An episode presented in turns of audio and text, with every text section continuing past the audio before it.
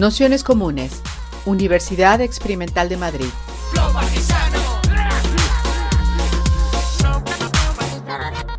Toda la información en nuestro canal de Telegram Nociones Comunes o en nuestra web traficantes.net barra formación.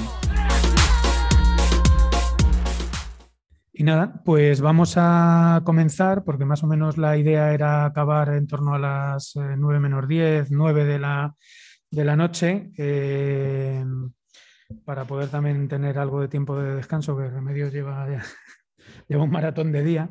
Y, bueno, pues la intención que, que había con la, con la sesión de hoy era también como en las anteriores, también Marina lo, comentó, lo comentó así, eh, abrir un diálogo que, permitiese, bueno, pues como en el resto de días, llevarnos a un, debate lo más eh, abierto y multilateral, por decirlo así, que, sea, que sea posible.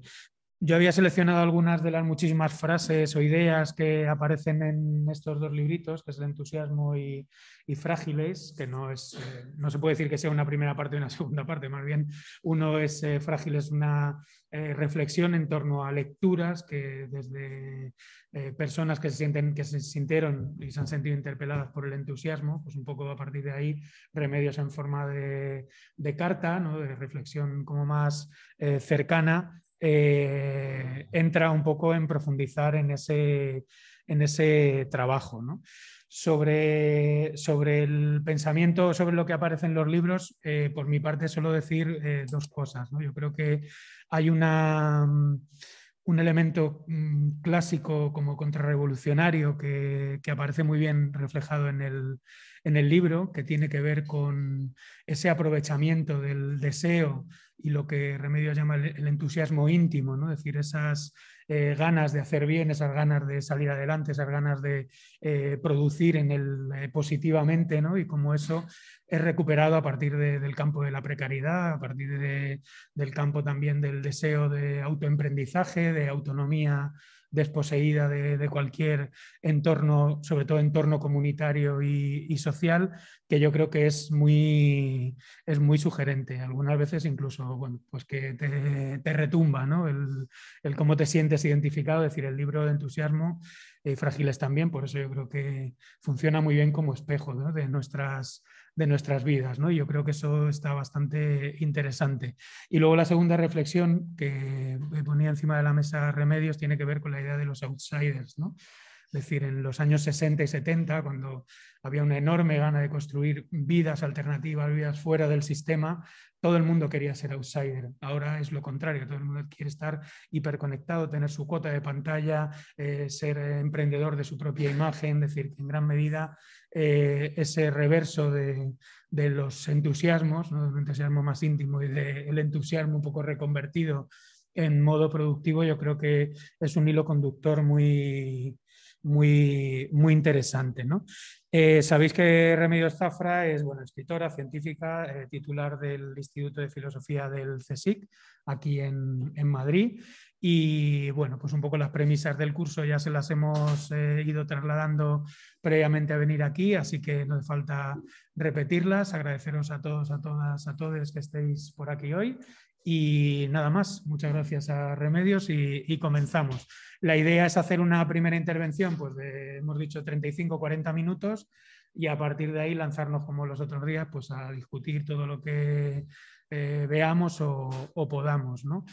Eh, lo último, que para los distintos cursos, como están saliendo líneas comunes, vamos a proponer para el 21 de abril una siguiente sesión de este curso y de todos los cursos, para todo el mundo que se quiera eh, apuntar, con una reflexión conjunta de los cuatro cursos que tenemos a la vez. Eso os lo mandaremos por escrito y abierto a quien quiera, vamos, eh, tanto desde casa como viniendo aquí, abriremos el espacio, pondremos algo de picar y, quien quiera, pues nos venimos a charlar un rato. Así que nada, adelante, Remedio, muchísimas gracias. Muchísimas gracias. Y eh, comentábamos al inicio de, antes cuando la sala estaba vacía, que para mí es muy emocionante eh, estar en, este lugar, bueno, conectada con, las personas que nos estéis escuchando en cuartos propios conectados, cocinas conectadas, espacios diversos en algún otro lugar, pero también un espacio similar a, un aula, porque hace hace dos años eh, se nos trastocó la vida de muchas maneras y en mi caso coincidió la, la, pandemia con un momento en el que dejé la universidad, la que he hecho muchísimo de menos. Ahora estoy en otro trabajo que me permite eh, mayor concentración a la hora de investigar, pero también mucha saturación de multitud de tareas diversas que tienen que ver con la gestión, la burocratización, la evaluación y la autoevaluación de absolutamente, absolutamente todo. y, y me, emociona, me emocionaba ya desde que salí de casa el día que hacía, el día primaveral, parece un regalo, lo cual os, da, os, hace tener mucho mérito también. Gracias por, por elegir estar e, en espacios interiores, porque entiendo que casi todas las, las, personas conectadas están, están, en interiores y aquí estamos muy en interior.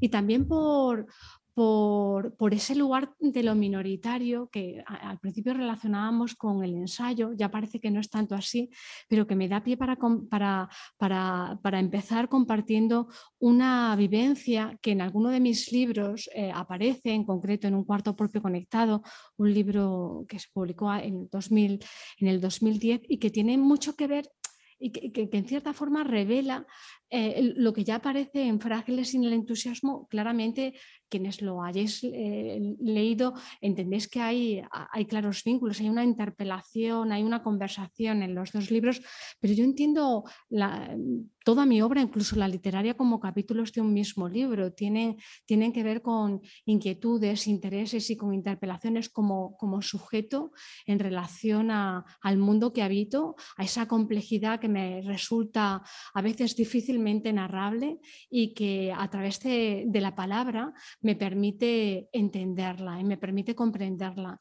Quizá con eh, Frágiles me permite además ese, ese añadido de cambiar un interlocutor en plural que, a menudo usaba un, hablar a un plural como quien habla ah, en, un lugar de privilegio, hablar a un tú, a una primera, a una, a una interlocutora que, que, se revela como muchas, porque en frágiles como, como em, quienes hayáis leído el libro sabéis, ah, eh, se dan cita todas aquellas personas que habiendo leído el entusiasmo se vieron muy identificadas con, con Sibila y, llenaron mi correo electrónico de, de emails que me niego a llamar emails, no son emails, son cartas y por muy retrógrado que a muchas personas les parezca esto de hablar de cartas, yo creo que son cartas y que, y que permitían compartir una intimidad en ese sentido político que yo creo que la intimidad llega a ser política cuando se convierte lo que es opresivo, lo que pensamos que solo nos pasa a cada una de nosotras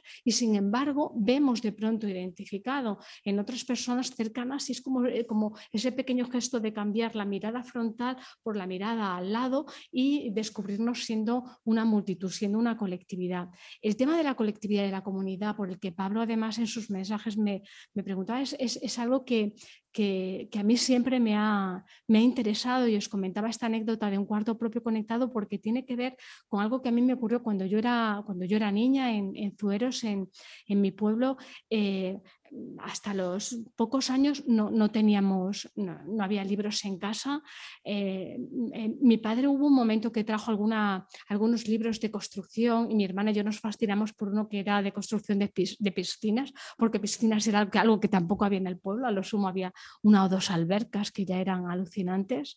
Em, pero eh, eh, mi padre, que no ha leído un libro en su vida, eh, es un tipo muy listo, entendió que, los libros eran importantes y que tenía que traer libros a casa.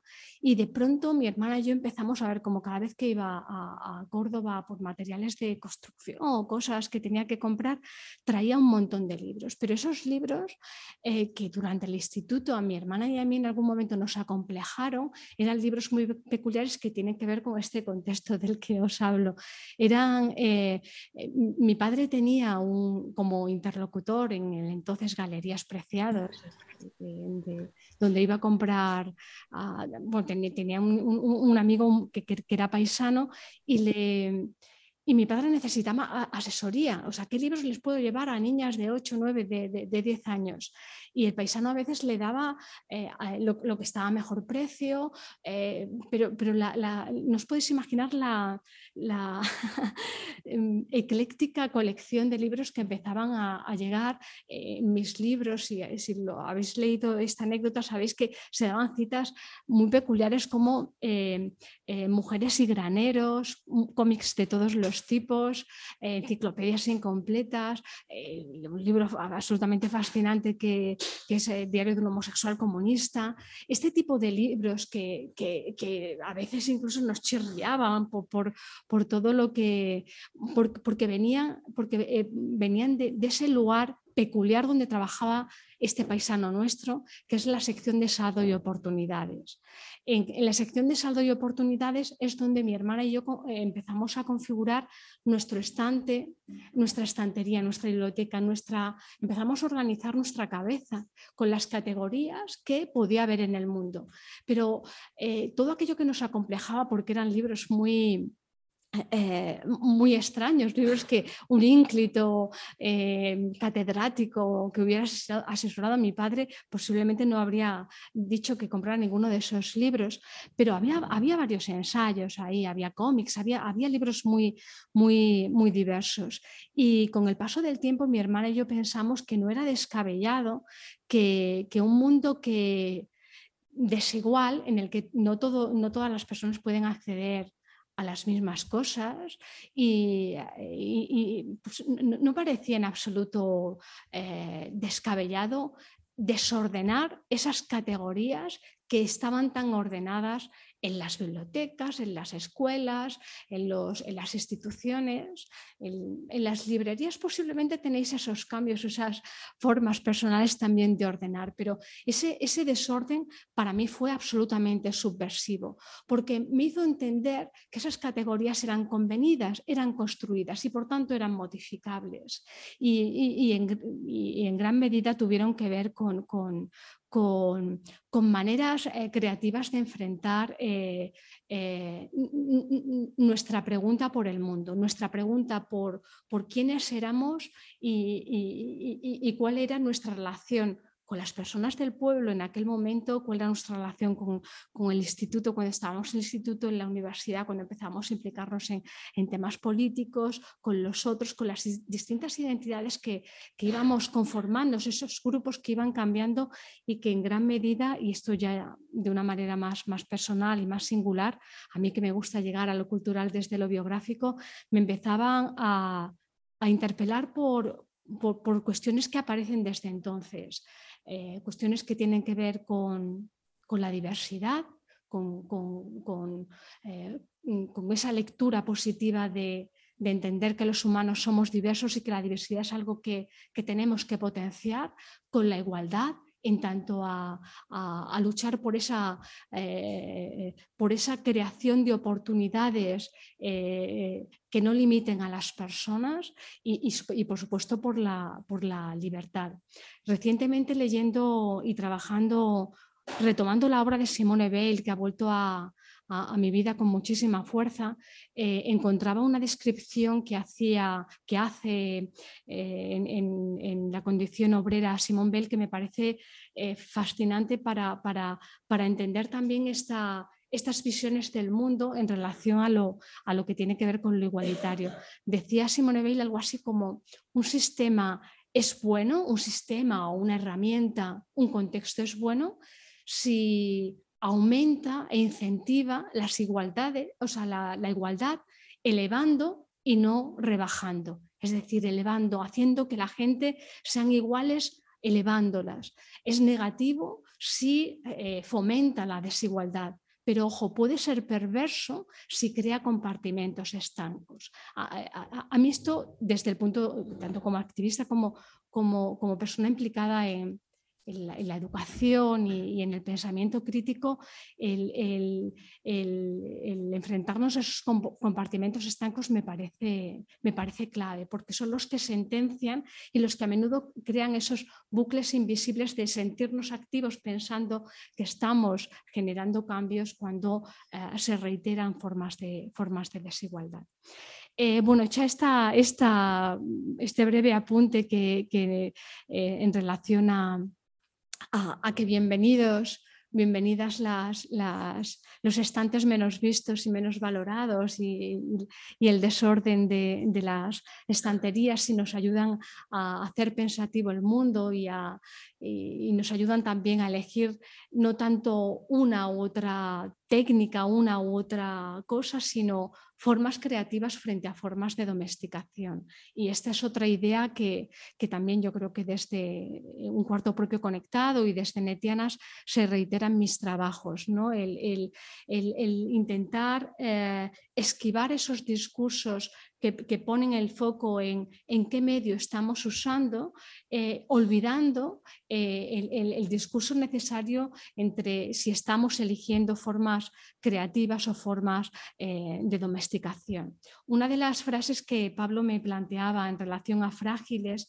mm, para hablar de comunidad tiene que ver con la domesticación y tiene que ver con, concretamente dice, de muchas maneras la sumisión que implica sentirnos domesticados es posible porque se debilitan las formas de solidaridad entre nosotros.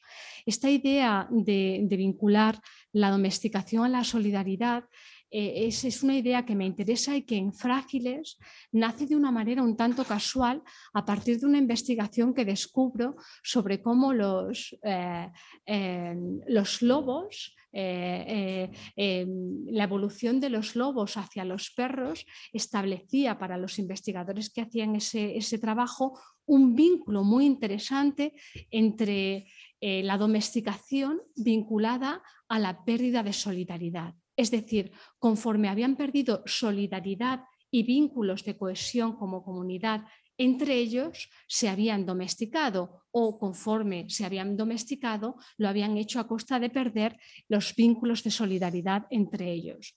No es baladí que, estas dos cuestiones estén relacionadas. A mi modo de ver, tienen, mucha, relación. El, que tiene que ver con la pérdida de solidaridad y de vínculos colectivos con la, con las, con la resignación y, las formas de, y con las formas de, domesticación.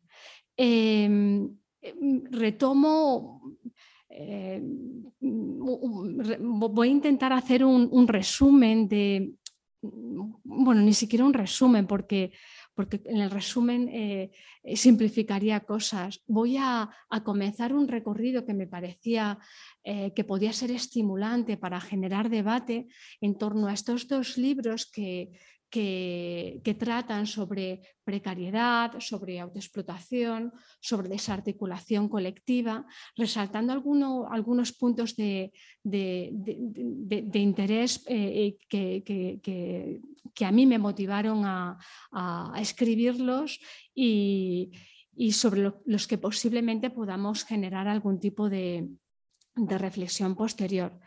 Em, cuando yo comienzo el, entusiasmo, lo comienzo pensando en, trabajar un libro que se titule Los pobres crean. Y los pobres y las mujeres crean. Oscilaba entre estas dos opciones. Para mí, eh, pensar en que eh, eh, había acontecido un, punto de inflexión, al menos en la historia del contexto español cercana, cuando a partir de los años 70, de manera normalizada, empezamos a acceder a la escuela pública, empezamos a, poder soñar con ir a la universidad y, especialmente pobres e hijos de pobres que no tenían por qué repetirse en, sus, en, las profesiones que habían visto en sus padres, sino que podían imaginar otras, incluso podían imaginar aquellas que sus familias les disuadían elegir, porque justamente las que tienen que ver con las profesiones creativas, los trabajos vinculados con lo cultural, con lo académico, con lo creativo, son los que a veces decían, no, búscate un trabajo de veras y en tu tiempo libre, en tu tiempo libre dedícate ahí. Pero aquí es donde ese entusiasmo sincero que comentaba Pablo al inicio, a mí me parece que es algo a lo que, a lo que yo nunca me canso de darle gran importancia, porque muchas personas que leen el entusiasmo piensan que el entusiasmo, eh, digamos que, que, ven que el entusiasmo en tanto puede ser instrumentalizado es algo negativo y, nada más lejos de mi intención eh, que, esa idea eclipse la esencial, la esencial de poner en valor ese entusiasmo sincero, ese valor que yo vinculo a una nobleza, a una nobleza de personas que en contextos, muchos casos humildes, empiezan a generar un amor, una pasión por algo que les punza y que les llama a volver. Y ese algo que les punza y le llama a volver tiene que ver a veces con la escritura, a veces con otras formas creativas, a veces con, la, con, solucionar problemas o con generar formas colectivas. El activismo yo creo que en gran medida tiene también parte de, nace también de ese entusiasmo vocacional, de esa pasión que llama a volver.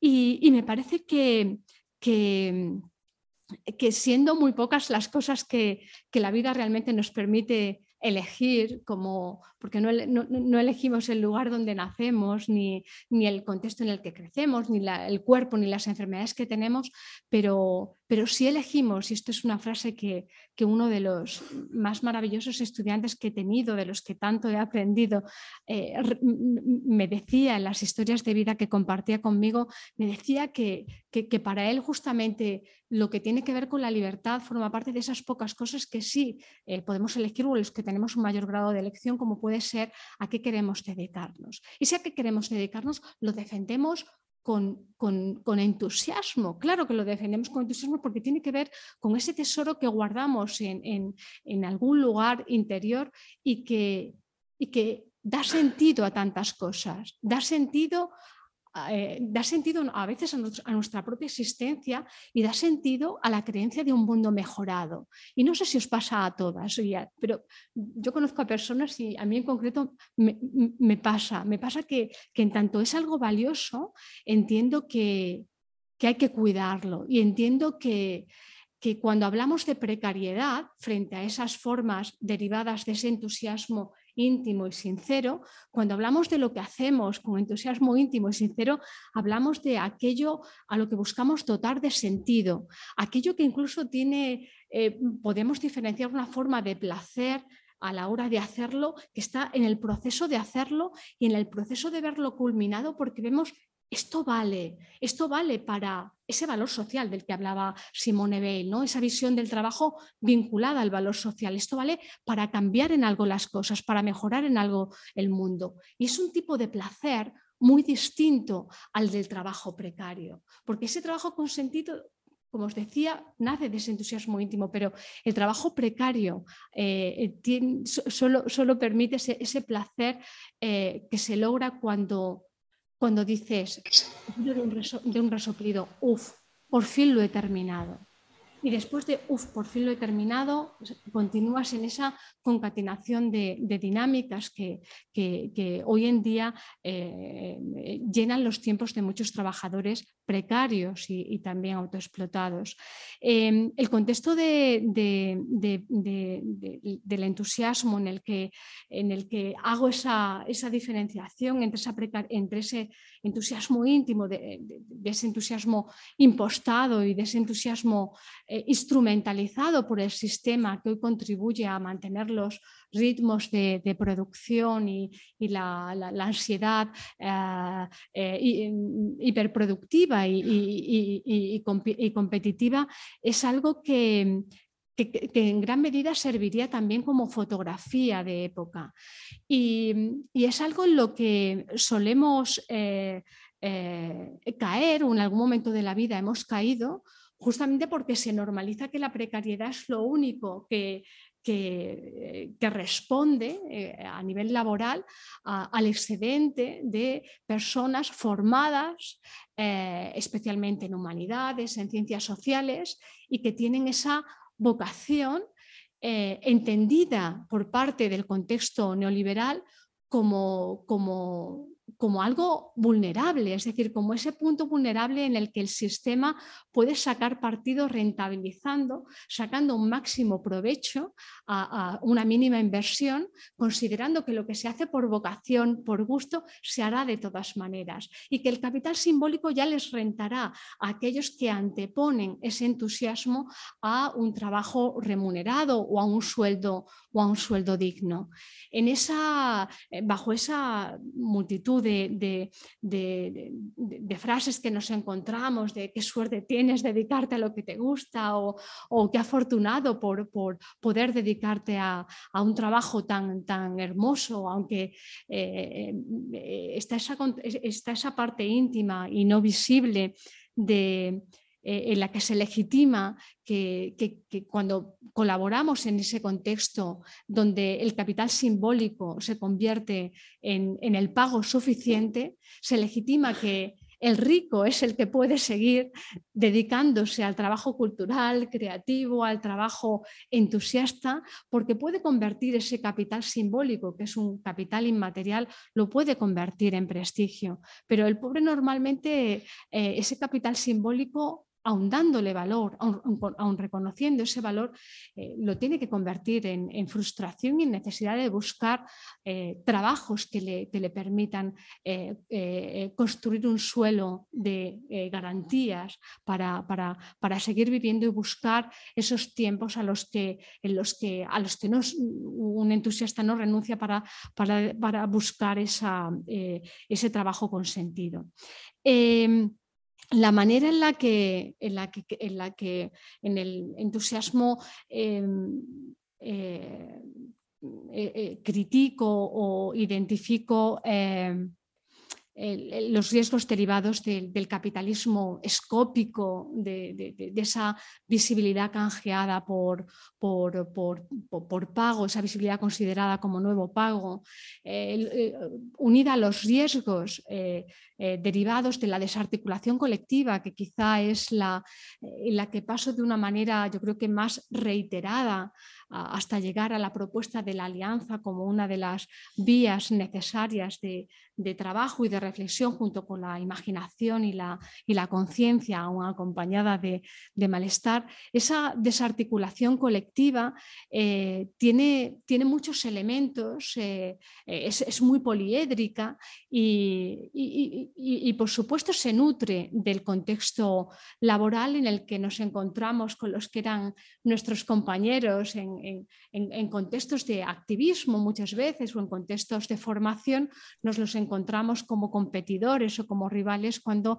aspiramos a esa escasa eh, oferta laboral de trabajos dignos donde a veces el premio es el propio trabajo poco pagado, no pagado por el que tenemos que pagar. El contexto obviamente es un contexto el que, el que marqué en, o el que definí en, el entusiasmo que parecía, y no, y no, solo lo parecía, era bastante desalentador, si bien, ah, si bien eh, en, frágiles, ah, muy zarandeada, abofeteada en el sentido intelectual y, emocional, eh, por, las eh, lecturas y por las coincidencias de, muchas personas que se vieron identificadas con Sibila, propongo esa creación, esa, ese pensar en voz alta a raíz de, de las distintas experiencias compartidas.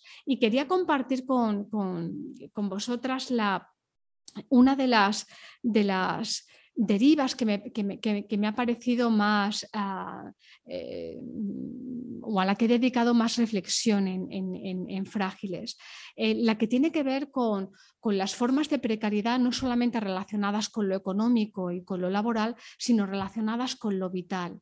Eh, esas formas de precariedad que se normalizan y que tienen que ver con categorías como la aceleración, la, caducidad, la autoexplotación Y, pongo entre comillas este término al que yo me enfrenté con cierta cautela, pues es un término que me chirriaba. Y es un término que he leído en otros autores como Bichul Han, siempre me pareció que, eh, señalaba eh, la responsabilidad, situaba la responsabilidad en, ese sujeto como, hace también el contexto capitalista, eh, cuando se dice no se trabaja lo suficiente y, considerándose uno el propio, el propio jefe, se entiende esa forma de autoexplotación como una forma de autosabotaje, ¿no? limitando la responsabilidad social y limitando la posibilidad de ver el problema como un problema sistémico, como un problema social, como un problema estructural. En ese sentido, para mí, eh, la forma en la que yo hablo de, autoexplotación tiene mucho que ver con, los conocimientos o con las reflexiones que extraigo de, del feminismo. Y me explico.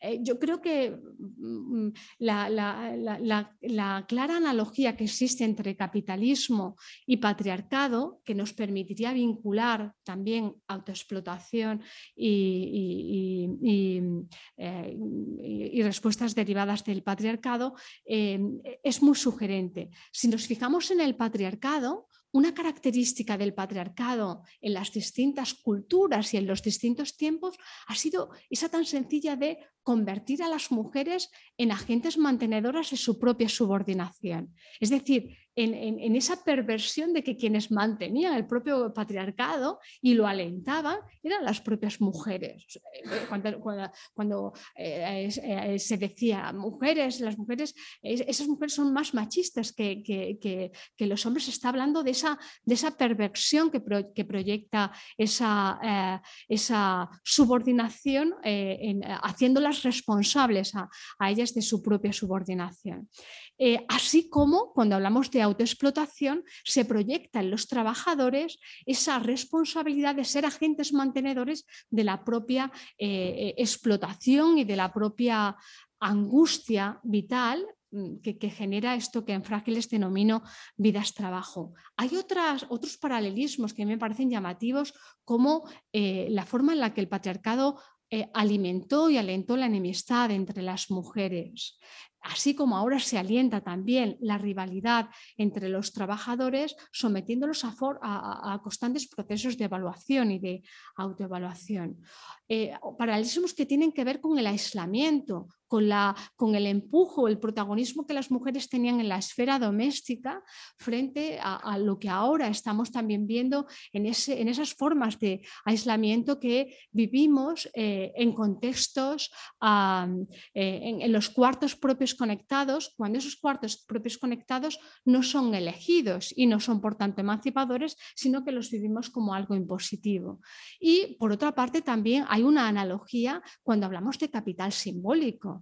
Eh, en, las, mujeres se ha legitimado ese pago con amor, ese, pago con amor y esa eh, defensa de un modelo de felicidad eh, como un modelo que previamente se quiere imponer. Qué feliz mujer en tu familia, qué feliz haciendo cosas por los demás. Ese mítico ángel del hogar negado hasta, hasta, hasta la propia destrucción subjetiva. Em, eh, eh, la legitimación del capital simbólico tiene también su referente en la autoexplotación, en estas formas de, normalización de, eh, pagos, de pagos inmateriales o de pagos con, con, visibilidad en contextos especialmente marcados por la cultura red. Son además contextos curiosamente desdibujados, porque los empleos, los trabajos que han realizado las mujeres, en los que además que requerían esa energía psíquica sin descanso, es estar permanentemente con la cabeza en las tareas eh, que requieren los trabajos domésticos y los trabajos de cuidados y que no, no, era fácilmente visible ni acotable y era en muchos casos infravalorado, aludía a ese desdibujamiento de considerar el trabajo en el contexto doméstico como empleo. De, hecho, bajo miradas antropológicas, ese trabajo se ha considerado prosumo, ¿no? como una forma de a, caballo entre la producción y el, y el, consumo cuando realmente ha conllevado producir bienes como la comida y el vestido y producir servicios como, la, como los cuidados. Los desdibujamientos de, de, las prácticas a, mí siempre me parecen sospechosos en relación a lo que acontece en los trabajos contemporáneos, en las formas también de, desdibujamiento de multitud de trabajos culturales y creativos que bajo eufemísticas fórmulas con, nuevos nombres esconden eh, formas, de, eh, formas de autoexplotación y sometimiento. Quería también apuntar, no sé cómo voy de tiempo, pues depende de lo que quedaríamos hasta el cuarto, ¿no? Sí, vale. Sí, quería apuntar en, este sentido eh, hay, una, hay, un, hay, un, recorrido que hago en Frágiles eh, Em, por una parte, eh, eh, os, puede llamar la atención que hable de fragilidad y no hable de vulnerabilidad, y, hay una premeditación en este asunto. Eh, la fragilidad no excluye la, vulnerabilidad y la vulnerabilidad también está presente. Si bien yo me refiero a vulnerabilidad en el contexto de frágiles en relación a lo social y a fragilidad cuando hablo de, de ese zarandeo material de los cuerpos mm, primero cuando toman conciencia de esas formas de autoexplotación que, cargan con, con el dolor corporal, eh, con el dolor de, tener un cuerpo prehistórico pensado para, para estar eh, corriendo y estar, mantener ese cuerpo sentado gran parte del día frente a un ordenador, pero esa, esa fragilidad material que tiene que ver también con el cuerpo y con, y con las enfermedades del cuerpo, que son las enfermedades también del alma, ¿no? todas esas enfermedades que, que también se, se, silencian y forman parte de, de de ese contexto de, vidas-trabajo que comento. Una fragilidad que, se, eh, eh, eh, que, es interpelada por el contexto de pandemia en el que parcialmente es escrito el libro y que es interpelada inevitablemente por, por esa lectura biográfica que permite hacer llegar lo, lo, que se siente a lo colectivo desde la idea que os comentaba al principio de considerar que podemos llegar a lo cultural desde lo biográfico, pero especialmente también desde la necesidad de empatizar para reforzar la empatía como estrategia, como herramienta imprescindible en la revitalización solidaria y en la, ah, em, y en la regeneración de esos vínculos colectivos. Para mí la idea de regeneración y de, resignificación de, la, de los vínculos colectivos y solidarios tiene mucho que ver con la fragilidad eh, que comienza por uno mismo y que comienza con la empatía con los otros, puesto que esa, esa conciencia de fragilidad eh, se cose de, eh, su costura es una costura comunitaria. solo la solidaridad y, la articulación colectiva permiten, permiten que aquellos que en estos años hemos aprendido a ver en la periferia del sistema los enfermos, los viejos, los desempleados, los pobres, no sean excluidos bajo esa mirada nihilista de ayudar a caer al débil que, casi hemos, hemos, visto con otras palabras en el, en el, contexto social. La conciencia de, de, fragilidad en este sentido es una conciencia que incita o que debiera incitar a la solidaridad. Eh, la, segunda y última idea en esta línea que os quería compartir tiene que ver con, con, cómo ah, e, el, escenario de transformación vital, laboral, ese escenario de transformación de vidas trabajo al que me refiero en, frágiles, ah, eh, también eh, inevitablemente modificado y, e, y, atravesado, entreverado por, lo que está pasando con, con la cultura red a pesar de la cultura red o en la cultura red, por, la normalización de nuestras vidas en, a pesar de, entre eh, las pantallas, esas pantallas que antes le decía a Pablo que tanto ayudan a, igualarnos y a personas que tenemos problemas de visión y de audición, no solo nos facilitan las cosas, sino que a veces nos, nos, hacen recordar eh, lo que es tener un cuerpo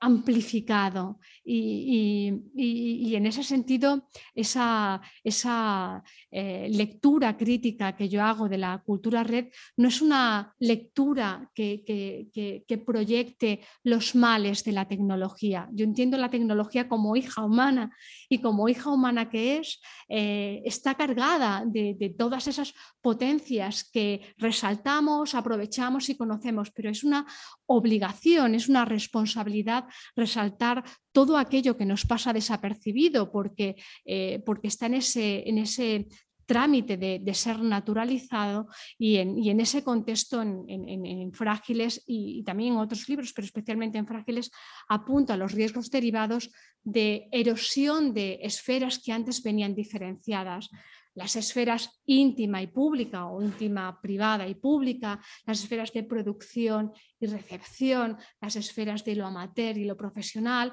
las esferas de presentación y de representación del sujeto. Esta, esta erosión de esferas creo que conlleva una serie de lecturas críticas que desarrollo en, gran medida en estos textos, de las que quiero destacar una y, terminaré con ella. la derivada de de, la erosión de las esferas pública y privada. Fijaros que cuando hace 12 años yo escribía un cuarto propio conectado, para mí esta esfera público-privada estaba cargada de, potencias, especialmente para el feminismo, porque era un espacio que si era libre, que si era elegido, nos permitía imaginar formas de, no de, ni siquiera de conciliación, sino de creación de, de otras formas de, cuidarnos, de construir vida y de construir eh, trabajos. Sin embargo, eh, lo que ha acontecido en, en, Internet y en el mundo desde el año 2002 aproximadamente hasta ahora tiene que ver con una con una batalla ganada, no sabemos si definitivamente, pero yo, pienso y espero que no, por las grandes corporaciones y por las industrias digitales que al apropiarse de la territorialización de ese espacio como espacio en apariencia público sin serlo, em, empezaron em, a, normalizar la exhibición del yo sujeto convertido en yo producto y a, hacer eso que, de una manera yo creo que muy... Em, muy ilustrativa, eh, eh, suelo siempre acudir a esta, idea de eco porque me permite, creo que permite identificar cómo eh, algo que ha sido característica de los humanos, de, nuestra cultura durante distintas épocas y de distintas culturas también en distintas épocas, ha sido la protección de lo íntimo y, de lo privado. la protección de eso que, podremos definir eh, la, intimidad como algo que nos pertenece solo a nosotras. Eh, eh, y sin embargo, algo que caracteriza o que define la cultura contemporánea, la cultura red, es que esto no solo no se protege, sino que busca ser exhibido. Para mí, algo muy importante y algo también que nos permite apropiarnos de, las redes y de Internet tiene que ver con identificar cuándo, estas fuerzas que animan a proyectar lo íntimo eh, como parte de esas lógicas que, eh, que, generan una inercia en el contexto digital y que animan a publicar, y que nos animan a, compartir, a publicar eh, lo que somos, lo que hacemos, a, deshacernos en, datos y en huellas para que, para que otros nos, puedan leer, pero también para vulnerabilizar eso que nos pertenece solamente a, nosotros, esa, eh, esa manera de, esa crítica que, claramente hacemos a, esa instrumentalización de la intimidad exhibida eh, cuando las fuerzas vienen de fuera, eh, es contrarrestada por la exhibición y la publicación de la intimidad cuando somos nosotras quienes decidimos publicar. Es decir, cuando las fuerzas no vienen de fuera, sino que decidimos eh, compartir lo íntimo porque es opresivo. Y, ahí encontramos muchos ejemplos en el feminismo y en el activismo, en distintos tipos de activismo, en, esa, en esa, manera en la que lo íntimo opresivo de pronto este es, eh, es, vivido como algo que nos pertenece, pero que no solemos compartir con los demás porque compartir perturba y, los grados de perturbación los toleramos hasta cierto punto.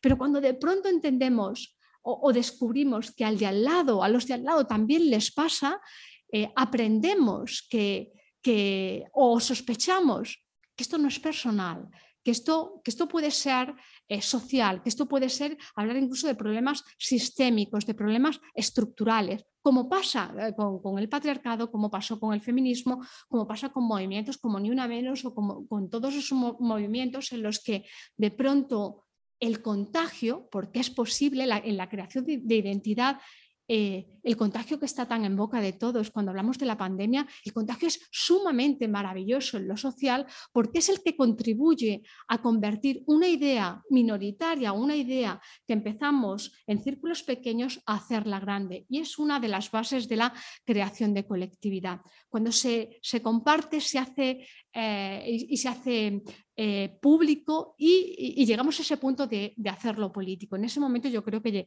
llega a ser eh, transgresor y llega a ser, yo creo que, que una demostración de cómo mm, esas distintas lecturas que enfatizamos en las redes como instrumentos domesticadores nos permiten lecturas creativas de apropiación y de intervención. Y lo dejo aquí. Muy bien, pues muchas gracias, eh, Remedios. Ya he preguntado aquí por el chat si había alguien desde casa que quisiera intervenir y quienes estamos por aquí, pues eh, levantando la mano y hoy esperemos que esto funcione mejor que el otro día. El otro día no funciona. se oía muy bajo desde casa, era un poco infernal. Luego lo arreglamos en la postproducción.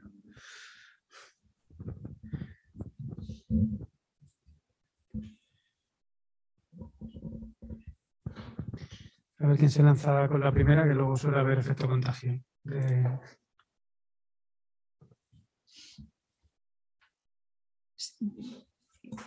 A veces cuando se...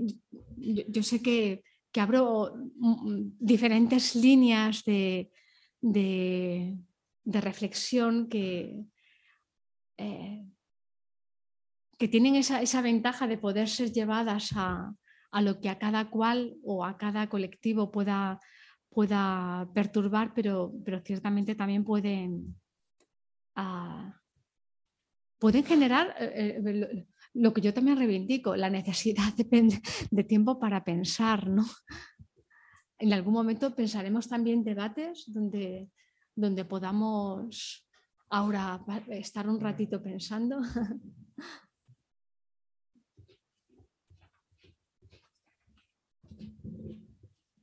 Creo que hay, yo veo poco, pero... Bueno, la paso. Se oye, ¿no?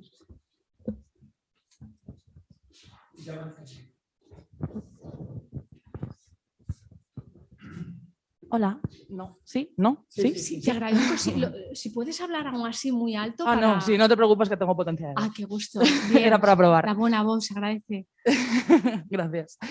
Em, en base a esto último que has dicho de, la exposición femenina y, el miedo a perturbar, por así decirlo, ¿qué opinas o cómo resolvemos esta especie de dicotomía de que nos dé vergüenza o miedo hablar de nuestras experiencias en alto para perturbar o molestar a los demás, pero que también, no sé si a lo mejor me equivoco, pero estoy viendo que en el terreno, sobre todo literario ensayístico, se valora mucho que la mujer esté muy unida a su experiencia y a, que hable de su cotidianidad y a que hable de su vida. Y eso también creo que nos puede obligar un poco a exponernos, a exponer nuestra vulnerabilidad y nuestra intimidad, como bien hablabas, para ser valoradas. No me parece mal, pero me parece que también puede ser un poco problemático. Para mí es un poco mm, eso, mm, como polos opuestos, no sé si me equivoco o no, pero cómo se puede solventar eso, cómo podemos hacernos valer por nuestras ideas o pensamientos más que por nuestras experiencias, que también son muy valiosas, pero que no nos obliguemos a, mostrar esta, esta cotidianidad todo el rato para ser escuchadas, para ser valoradas.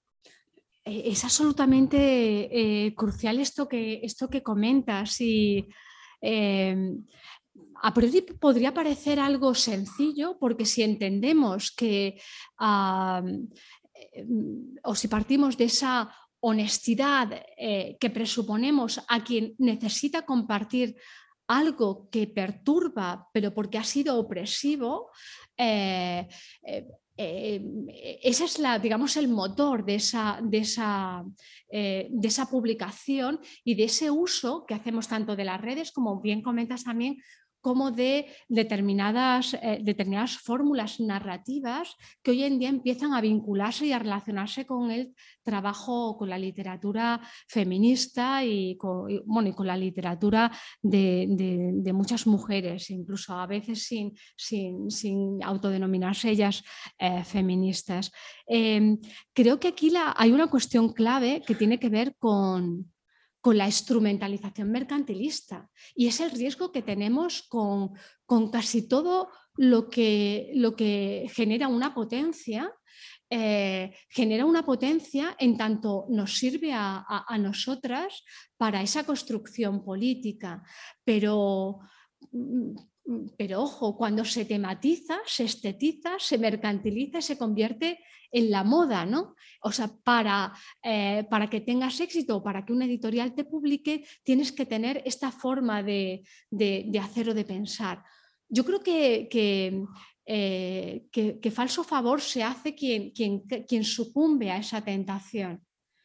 Eh, porque en el fondo es, un servilismo al, mercado o al editor que se lo propone o, o, esa visión estratégica de, pensar que, eso realmente es un, eh, ¿Eso puede ser una estrategia para vender? Bueno, pues a lo mejor sí se venden libros. Si, el, si el objetivo es vender muchos libros, pero, pero realmente no es, una, no, es una... Yo creo que es una estrategia ah, viciada es una estrategia eh, no política porque es una estrategia eh, que esconde, que esconde la, el entusiasmo sincero, que esconde esa autenticidad ah, de desvelar algo que es valioso por ese propósito de crear colectividad, de crear colectividad política. Pero es cierto que, eh, que nos obliga a estar eh, eh, muy alertas, porque también puede pasar que incluso sin hacerlo nosotras, otros lo hagan y, lo, y digamos, saquen ese, ese partido. sería caduco, ¿no? En el momento en el que algo, en el que algo político se, tematiza y se convierte en, el eslogan de moda, tiene un recorrido corto porque empieza a funcionar bajo esas lógicas mercadotécnicas de, el estar de moda y el dejar de estar de moda. Y, en este caso lo que tiene que ver con, la implicación ah, por la lucha social o por la mejora social difícil, difícilmente puede ser una, moda, ¿no? Yo, creo que, es algo que, de una manera empática entendemos y, advertimos en, el contexto. También me recuerda, fíjate, esto que comentabas, me recuerda a la forma en la que Eva y yo, cuando habla de, cuando hace su análisis de, cómo se gestionan los afectos en los contextos digitales, eh, tiene una idea que, me resulta interesante. Es una idea muy sencilla, pero que aplicada y extrapolada a muchos contextos puede, servir, puede servirnos. Ella dice que, que, en sus observaciones de cómo, las, cómo se usan redes afectivas, es muy, es muy fácil pasar de lo emocional a lo estratégico, pero muy difícil de lo estratégico a lo emocional. Y yo creo que ahí, en ese trance, en esa, en esa irreversibilidad, eh, está lo, que yo denomino en el entusiasmo, eh, el entusiasmo fingido, cuando el entusiasmo se convierte en una impostura, en un descreimiento del sistema y en un, si esto es lo que hay, me aprovecho de ese, de ese mostrar qué es lo que toca, que, es, que hacer esto es lo que hay que hacer para sacar partido.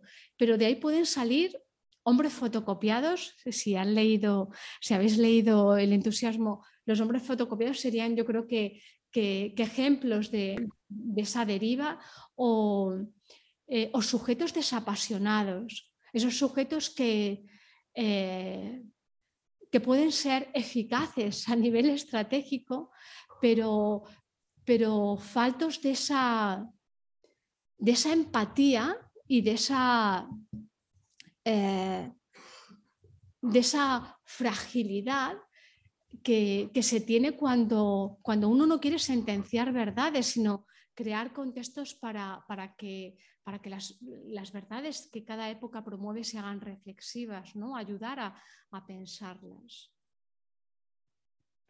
Gracias. Gracias. Había una pregunta aquí por el, por el chat. No sé si, bueno, Carlota que lo, lo, ha escrito y no sé si te apetece decirlo al micro. Hola. Eh, bueno, en primer lugar agradecía tu, tu intervención, Remedios, y, y, bueno, el entusiasmo creativo que, que, que, desplegaste en ella. Y bueno, te decía que también eres una gran inspiración para el desarrollo de mi tesis doctoral y creo que, mm, que eso siempre viene bien escucharlo, ¿no? Y te preguntaba eh, si quizás podrías ofrecer algunas, bueno, si has pensado en esto, que, entiendo que sí, además por la intervención que acabas de hacer, sobre algunas pistas o puntos de fuga de cómo desapropiar o reapropiarnos. No te he entendido la última parte, perdona. ¿Alguna? Algunas pistas o, o puntos de fuga, ¿no? De cómo podemos desapropiar o reapropiarnos eh, de la creatividad, ¿no? Tanto desde lo académico, lo pedagógico, lo político, porque pienso que es, es un, término que ha sido mm, ampliamente capturado por el neoliberalismo, ¿no? También en, cómo se plantea desde, bueno, desde los grados de educación, por ejemplo, en, las facultades y demás. Entonces, pues por ahí va un poco mi, pregunta. Sí, eh, te agradezco mucho, te agradezco mucho Carlota, la, la, pregunta, la reflexión y, ánimo en ese proceso de tesis doctoral que congrega gran parte de las contradicciones que se hacen visibles en, el entusiasmo y cuando se habla del contexto, del contexto académico, pero eh, más allá de todo, de todos esos eh, obstáculos que puedas estar teniendo, eh, ese tiempo de profundización y ese tiempo de entusiasmo sincero eh, tiene que ser valioso eh, para ti y seguramente lo, será para, quienes puedan leerla. Bueno, en relación a, esas pistas o puntos de fuga que me comentas para para enfrentarnos a la creatividad, efectivamente, eh, hay, en, Frágiles también hay, hay, eh, hay varios capítulos que están orientados a desmontar eh, esta idea de la creatividad que nos permite eh, la, creatividad es un término muy conflictivo y es un término que ha sido, mm, yo creo, de los más apropiados junto al de felicidad por el, contexto, por el contexto capitalista y genera mucho recelo a la hora de hablar cuando, cuando hablamos de trabajos creativos. A mí me parecía importante, me parecía importante describirlo, desmontarlo, identificar esos sesgos eh, pero también reivindicar otro tipo de uso bajo esa, bajo esa visión polisémica que tiene el, término, el término eh, o la expresión trabajo creativo. Eh, yo me, me, he permitido argumentarlo incluso bajo la propia bajo el acompañamiento que esta palabra peculiar ha tenido en los últimos 30 años en, eh, mi vida, ayudándome a, enfrentarme a, situaciones que tendían a la domesticación. Y, en ese sentido, bueno, las lecturas que, como veis en Frágiles, acompañan ese intento de desmontaje y de, y de, y, de ah, eh, alejamiento o extrañamiento de la creatividad apropiada por el mercado, eh, van muy de la línea también de los trabajos de, Marta Rosler, que, que me parece que, que, son muy interesantes, especialmente cuando apuntan algo que me parece también esencial y es el que los modos económicos de producción en la actualidad, es decir, toda esa deriva hacia las nuevas formas de trabajo que están en ciernes y que vendrán en una cultura cada vez más mediada por pantallas, eh, esos modos económicos se inspiran en gran medida en los modos creativos. Y eh, podemos decir tanto en los modos creativos como en los modos artísticos. Sí. Aunque ya no lo, Marta Rosles no lo comenta, eh, apuntaré algunas ideas para, que tengáis claro ese, paralelismo.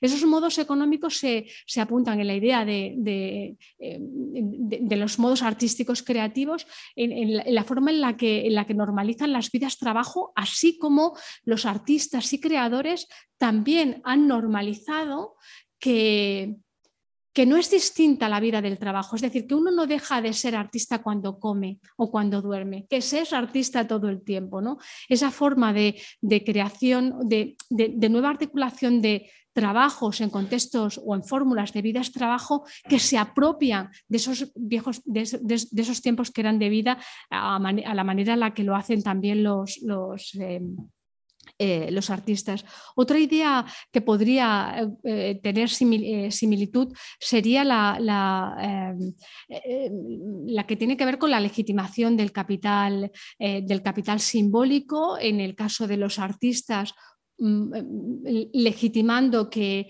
que, el artista y los creadores, si son pobres forma parte del conflicto que conllevan con ellos y que por tanto eh, forma parte de, lo que tienen que hacer y esto eh, incluso tendrá que ver en, sus, mejorar sus, sus, creaciones, ¿no? dando a entender que solo podrán ser creadores y artistas los, los valientes, yo diría los hombres y los valientes, como desarrollo también en algún momento de, del entusiasmo.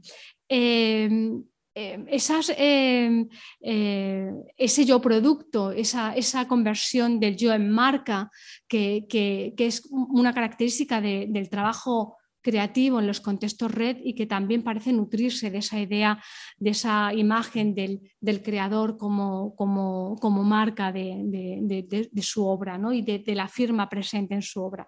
Bueno, hago, os he hecho este paréntesis para, para vincular ahí una, una vía reflexiva también posible, pero retomando, disculpa, tu pregunta me preguntabas por puntos de fuga o por pistas que nos ayuden a desapropiarnos de, esa... Eh, em, creatividad, eh, entiendo que mercantilista o esa eh, creatividad em, que se prodiga en el, contexto cotidiano. Mm, mm, para mí hay una, hay una, caja de herramientas que, sin, tener intención de proponer aquí a de hecho, sospechad de mí si propongo, apuntad lista de recomendaciones para que hagamos un... Porque entiendo, entiendo que, los contextos en los que estáis son, contextos muy, muy singulares, en los que cabe una reflexión también singular de esos contextos para idear cómo nos enfrentamos o qué estrategias eh, podemos, eh, de, qué estrategias podemos apropiarnos en estos contextos.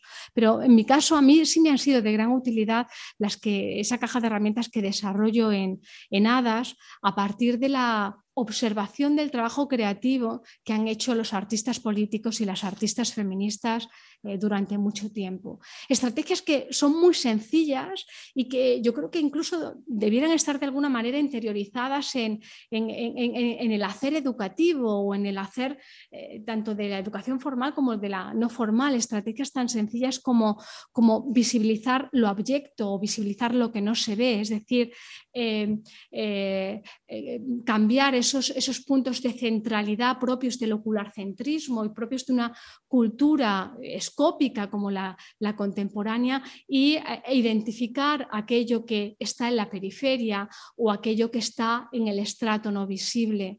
Estrategias que, pueden también tener que ver con la reversibilidad, yo lo denomino reversibilidad con efectos. A mí me parece una, una estrategia que, que a mí me ha sido de gran ayuda, esa reversibilidad con efectos tiene que ver con, con, em, eh, eh, enfrentarnos eh, a esas identidades que nos construyen de una manera opresiva, entendiéndolas como disfraces posibles dentro de los muchos que podemos elegir en, en nuestra vida cotidiana. Por ejemplo, cuando, se trata, cuando hablamos de eh, las mujeres que se maquillan, ¿no? Esto para mí ha sido un, un, asunto que me generó mucha, mucha reflexión durante mucho tiempo, porque cuando se ve poco, el, eh, para mí el maquillaje es también una forma de posicionamiento, en tanto entiendo que muchas personas pueden hacerlo y, yo que no puedo hacerlo con, mucha, con mucho enfoque, eh, por la mañana me levanto con, ese propósito de entrenamiento para hacer lo que otros sí pueden hacer y, yo no, y en mi caso lo elijo. ¿no?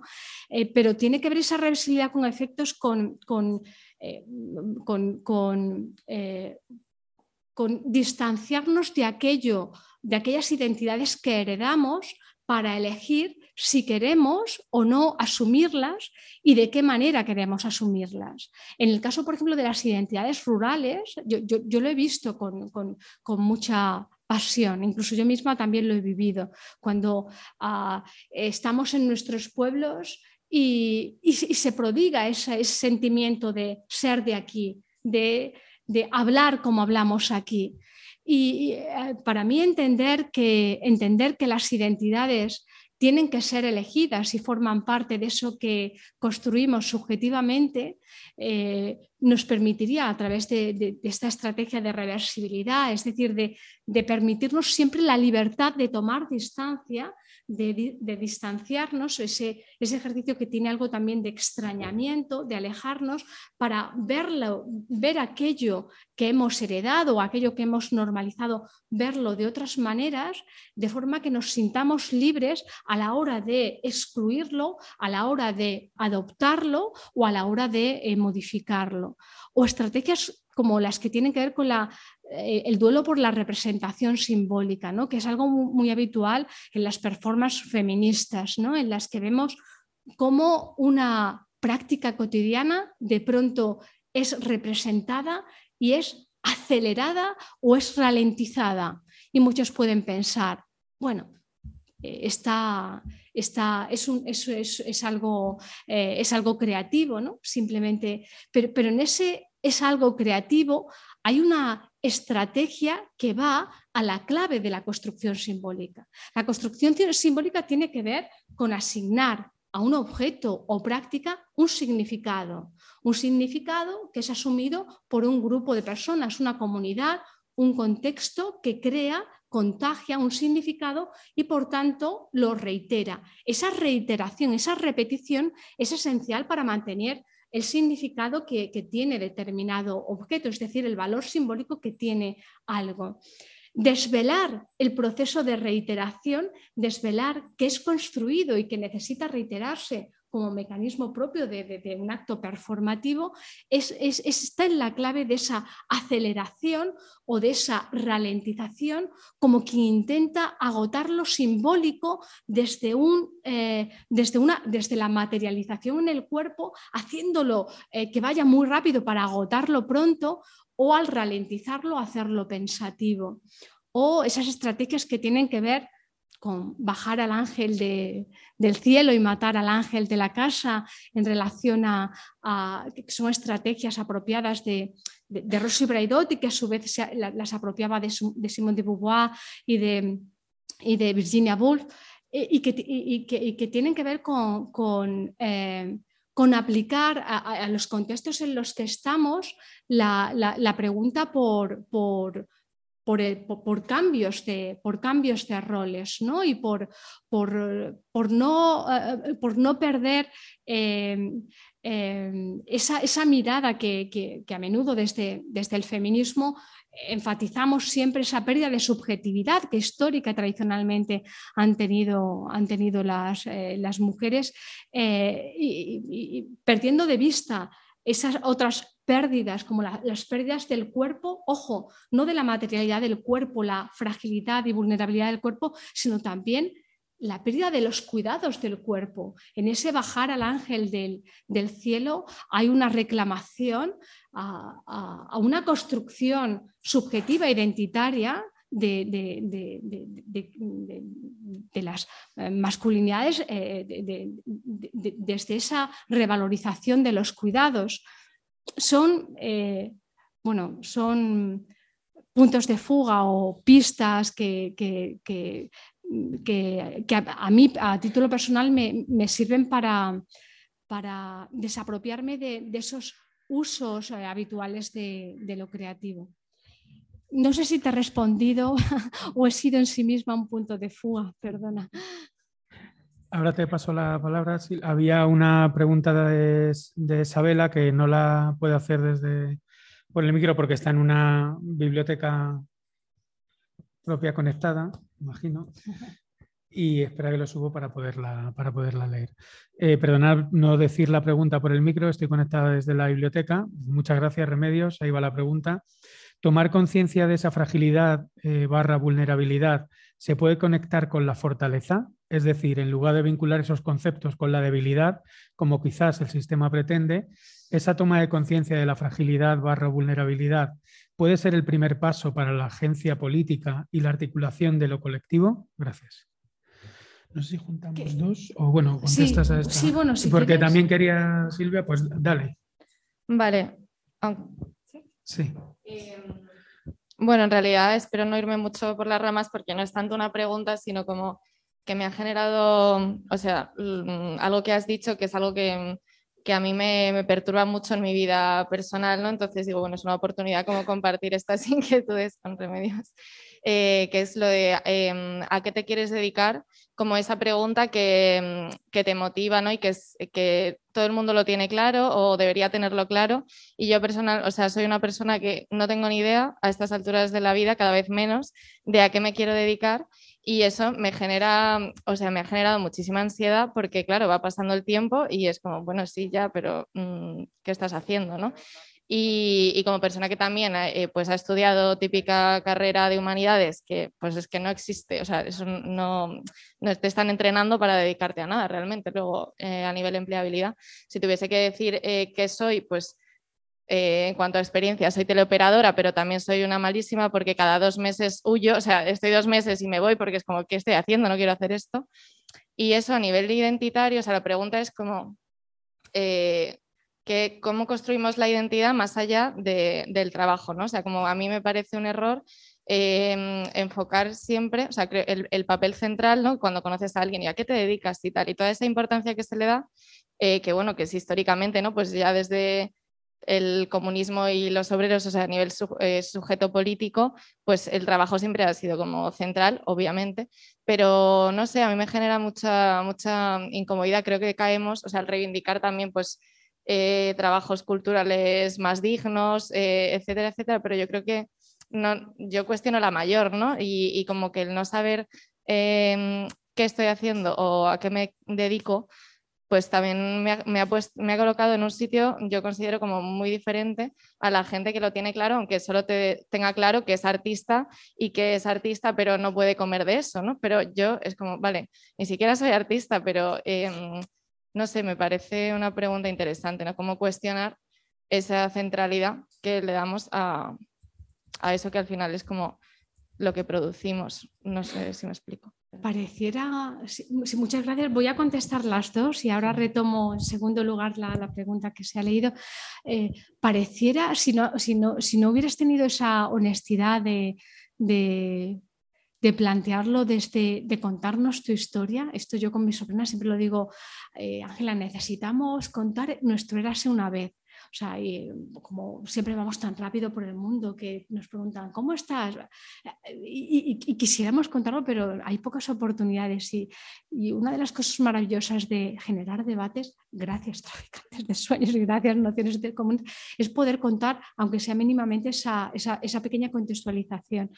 Y, porque si no la contaras parecería un acto intencionado, incluso artístico, de, posicionado de me posiciono aquí, porque el resultado es muy parecido al de muchos compañeros que sí lo tienen claro y están en el mismo lugar. O sea, es, eh, en el fondo hay una reflexión en, tu, en, tus, en, en, tus palabras que, que, que, parte de esto ¿no? y, que, que, ve estoy en el mismo lugar eh, sin embargo, no he pasado por, ese proceso de, tener las cosas, de tener las cosas claras.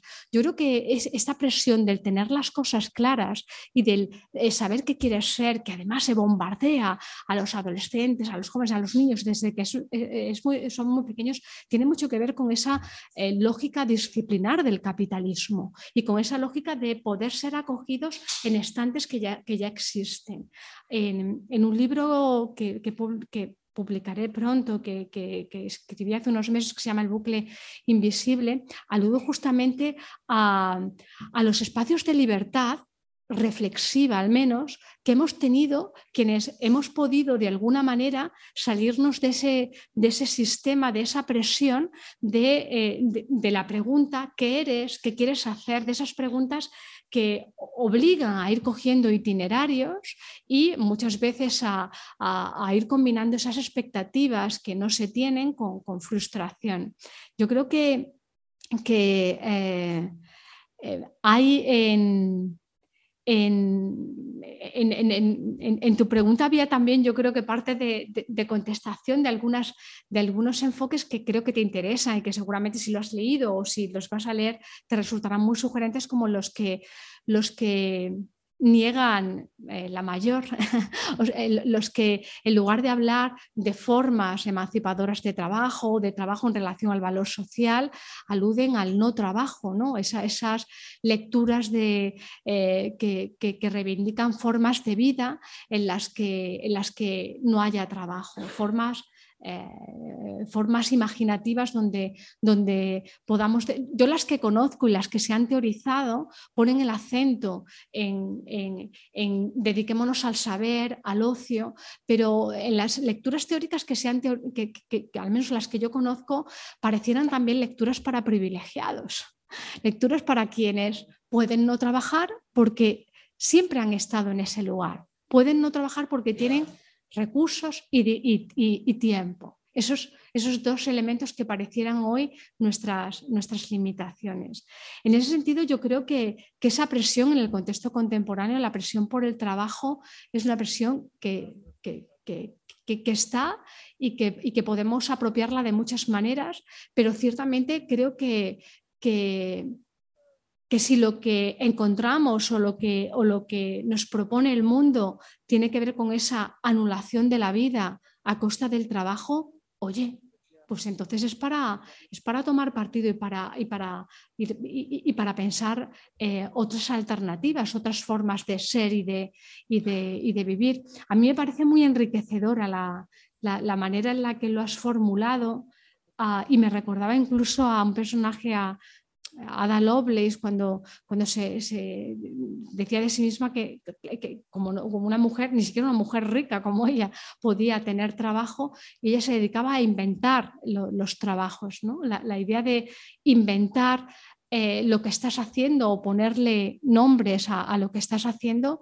eh, porque puedes entender que, tu práctica sí puede ser eh, entendida por muchos como, como trabajo o, como una práctica que produce eh, en los demás, que es productiva, eh, puede ser, puede ser estimulante.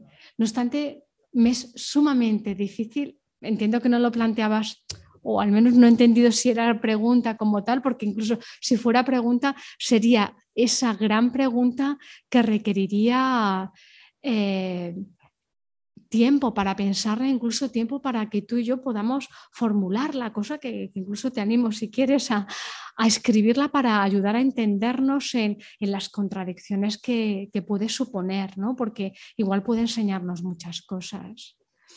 Y, en relación a, no sé cómo se llamaba. Sabela. Sabela. Sabela eh, planteaba una, una pregunta muy interesante en la que de manera muy inteligente, la respuesta que yo te daría es tu propia pregunta, porque en esa propia pregunta está lo que al menos yo pienso. Tú planteabas que decías que si tomar conciencia de la fragilidad se puede conectar con la fortaleza, eh, eh, eh, es, lo que está en, en la, en, la reivindicación de la fragilidad unida a la solidaridad, la, fragilidad como algo desvinculado o, que rompe esa, acepción que, la relaciona con lo, con lo débil o, con lo, con lo, que, la, relaciona con, con, lo que políticamente está, está neutralizado y está resignado y está... Eh, eh, es, impotente, ¿no? esa limitación de potencia. Yo creo que em, fragilidad, al menos en la forma en la que yo la reivindico eh, o la trabajo en, frágiles, es un punto de entrada que permite describir eh, lo que estamos viviendo y las contradicciones de lo que estamos viviendo, pero desde esa aparente contradicción entre fragilidad y fortaleza, para mí la toma de conciencia de nuestra fragilidad como sujetos es el mayor acicate de esa gran fortaleza que es la, el, sabernos humanos, el sabernos eh, colectivo, porque nunca lo social es más valioso que cuando eh, lo social tiene que proteger esa eh, multitud de fragilidades, esa multitud de enfermedades, de, caídas, de, que, cada uno de los sujetos que forman parte de una comunidad eh, tiene. Por tanto, sí que está unida la palabra fortaleza en, lo colectivo. Creo que había por aquí alguna otra palabra. Eh, pues pasárselo por ahí a Vicky.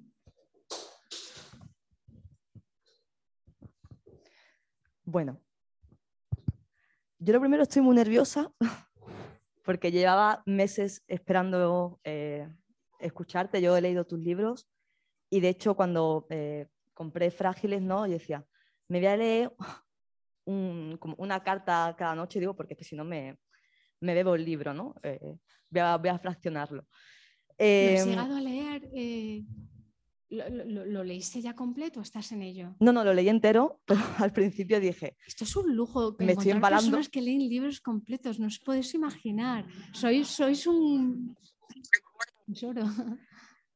Yo a medida que, que leía tu libro, eh, yo tenía una sensación extraña. Yo decía, cuando leo a Zafra es como si leyera a Zambrano. Y es una cosa que te quería decir.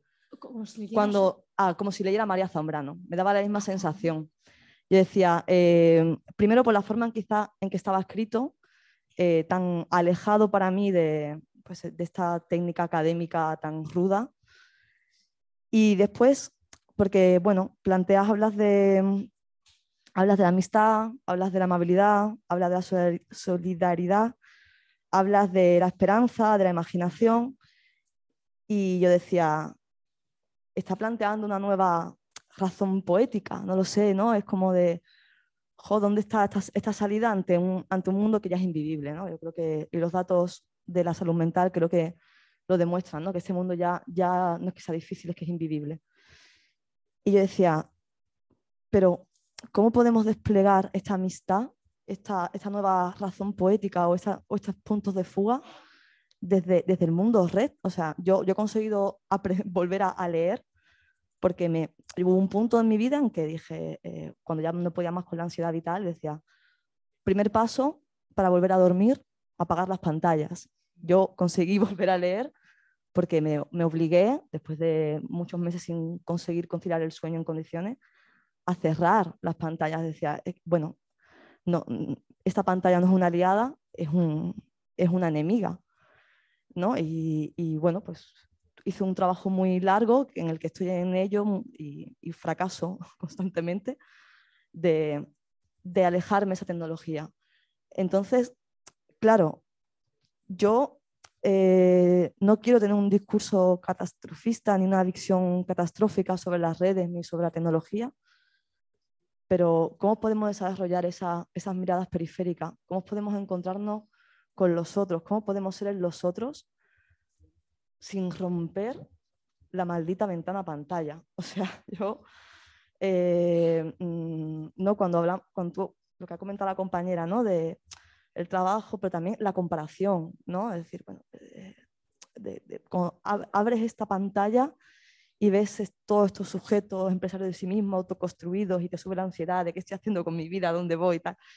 Solución, apaga la pantalla lo más rápido posible. Entonces, eh, no sé, tengo como dos preguntas, ¿no? Eh, uno, estás hablando, hay una razón poética o, una mm, nueva forma de razón sintiente o, no sé cómo lo quieras llamar. Yo es lo que he sentido al leer tus libros, pero bueno, es una mera intuición. Quizás lo estaba buscando más que encontrarlo.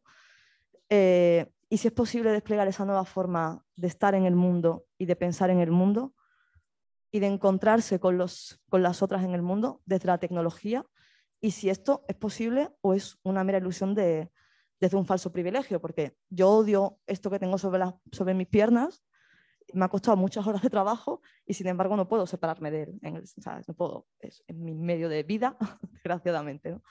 Entonces, eh, e, es uno de sus puntos de fuga romper la habitación conectada, en cierta forma.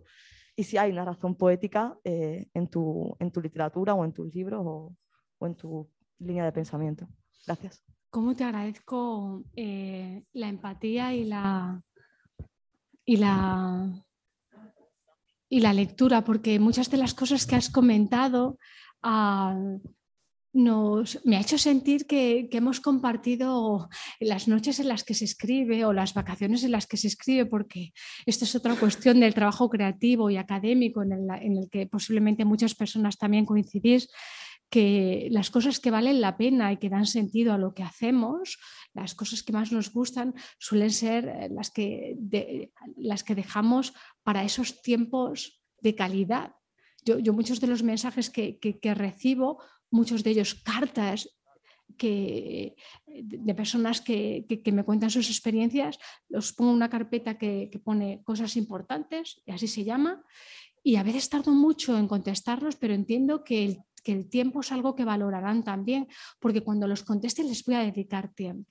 Voy a dedicar tiempo a leerlas y voy a dedicar tiempo a, escribir. Y de alguna manera sentía esa complicidad de esos tiempos, a veces de madrugada o a veces de vacaciones, en los que eh, escribes a una interlocutora que, existe y que eras tú en este caso, igual que es, pueden ser eh, muchas personas. Y, en ese identificarnos uno a uno eh, es donde nos vemos también eh, comunidad. Eh, yo creo que, eh, comentas dos preguntas, pero haces varias reflexiones y no, y no me resisto a comentar.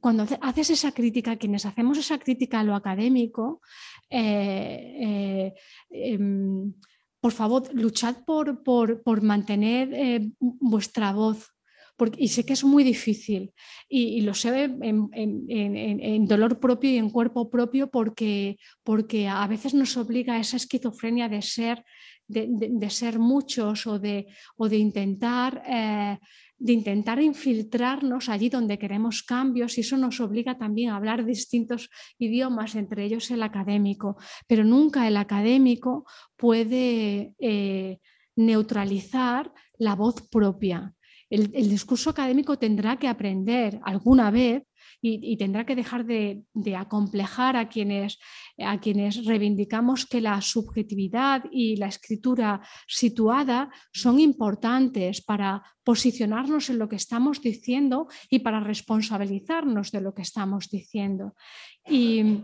Hablabas de una razón poética, no hay una premeditación en la razón poética, pero justamente cuando tú la adviertes hay algo de recepción estética, ¿no? De, la recepción estética se alude a cómo quien ve la obra o lee la obra termina la obra, termina dándole ese valor estético y en este caso, pues si, tú las, las has interpretado de esa manera, bienvenida sea, para mí es un absoluto... Eh, regalo el, verla así.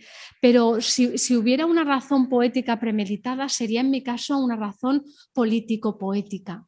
Una razón político-poética porque en esa escritura eh, tanto en el discurso como en la escritura hay una pretensión, hay una pretensión de empatizar para generar, para, para, eh, mm, mm, para ayudar a pensarnos incluso en lo que nos hace más eh, contradictorios, con lo que no nos deja en, buen lugar. Eh, porque ese pensamiento es, necesario y, tenemos muy pocos espacios para, para desarrollarlo en nuestra vida cotidiana. Por eso los ensayos y la escritura eh, no acotada por cuatro minutos para hablar, por eh, eh, diez páginas para artículo indexado. Esa escritura libre es necesaria y, es política.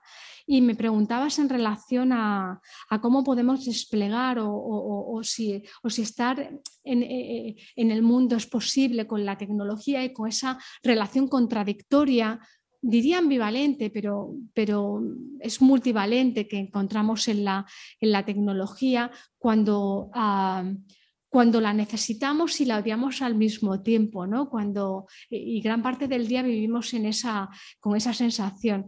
Pienso también que, en, esa, en, esa, formulación eh, has identificado algo que yo incluiría como parte de mi pregunta y es la necesidad del párpado. La necesidad del párpado eh, alude a, un mundo que se nos ha hecho hipervisible a través de las pantallas y, de todo tipo de pantallas que en tanto están con nosotros hacen que el trabajo esté con nosotros, pero que también las noticias estén con nosotros y lo que está pasando en el mundo, lo que está pasando en las redes está con nosotros. Y bajo las lógicas que dominan Internet y las redes, esas lógicas escópicas que, valoran, eh, que, dan el máximo valor a lo que tiene más audiencia, lo más visto y que por tanto hacen que sean muy visibles todas aquellas cosas que tienen que ver con injusticias, con, con, con exabruptos, con, con cuestiones que, que, eh, nos hablan de, de, un mundo eh, que, que está en una profundísima crisis, pero que en esa hipervisibilización no visibiliza o no da apenas importancia a los consensos, a cómo se resuelven las cosas, a cómo una injusticia ha sido, eh, ha sido eh, resuelta. Ese tipo de cosas apenas tienen audiencia y visibilidad y, por eso como de momento no tenemos eh, de, momento yo creo que hay un aprendizaje y necesitamos infiltrar muchas alteridades en las formas en las que se construye Internet, en las que se construyen redes y tecnología, infiltrarlas tanto en las formas de construir mensaje y discurso como en las formas de construirla como código y como, como puro artefacto. Y yo creo que esa estrategia es una estrategia política que, debemos seguir animando, pero la que nos queda efectivamente, la que nos queda requiere y nos exige la desconexión, la desconexión ah, eh,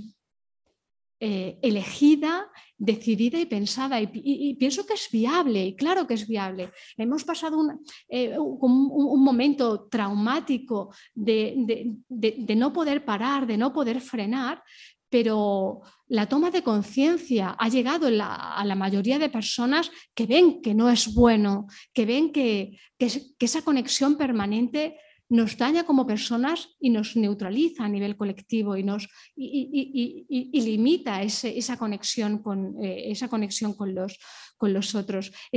cuando yo hablo de la apología del párpado, hablo de, de, em, de la imposibilidad de vivir en un mundo donde somos visibles todo el rato y vemos todo el tiempo. Eso que los filósofos denominaban, eh, creo que era Aristóteles que hablaba de los animales de ojos duros y secos que ven todo el tiempo.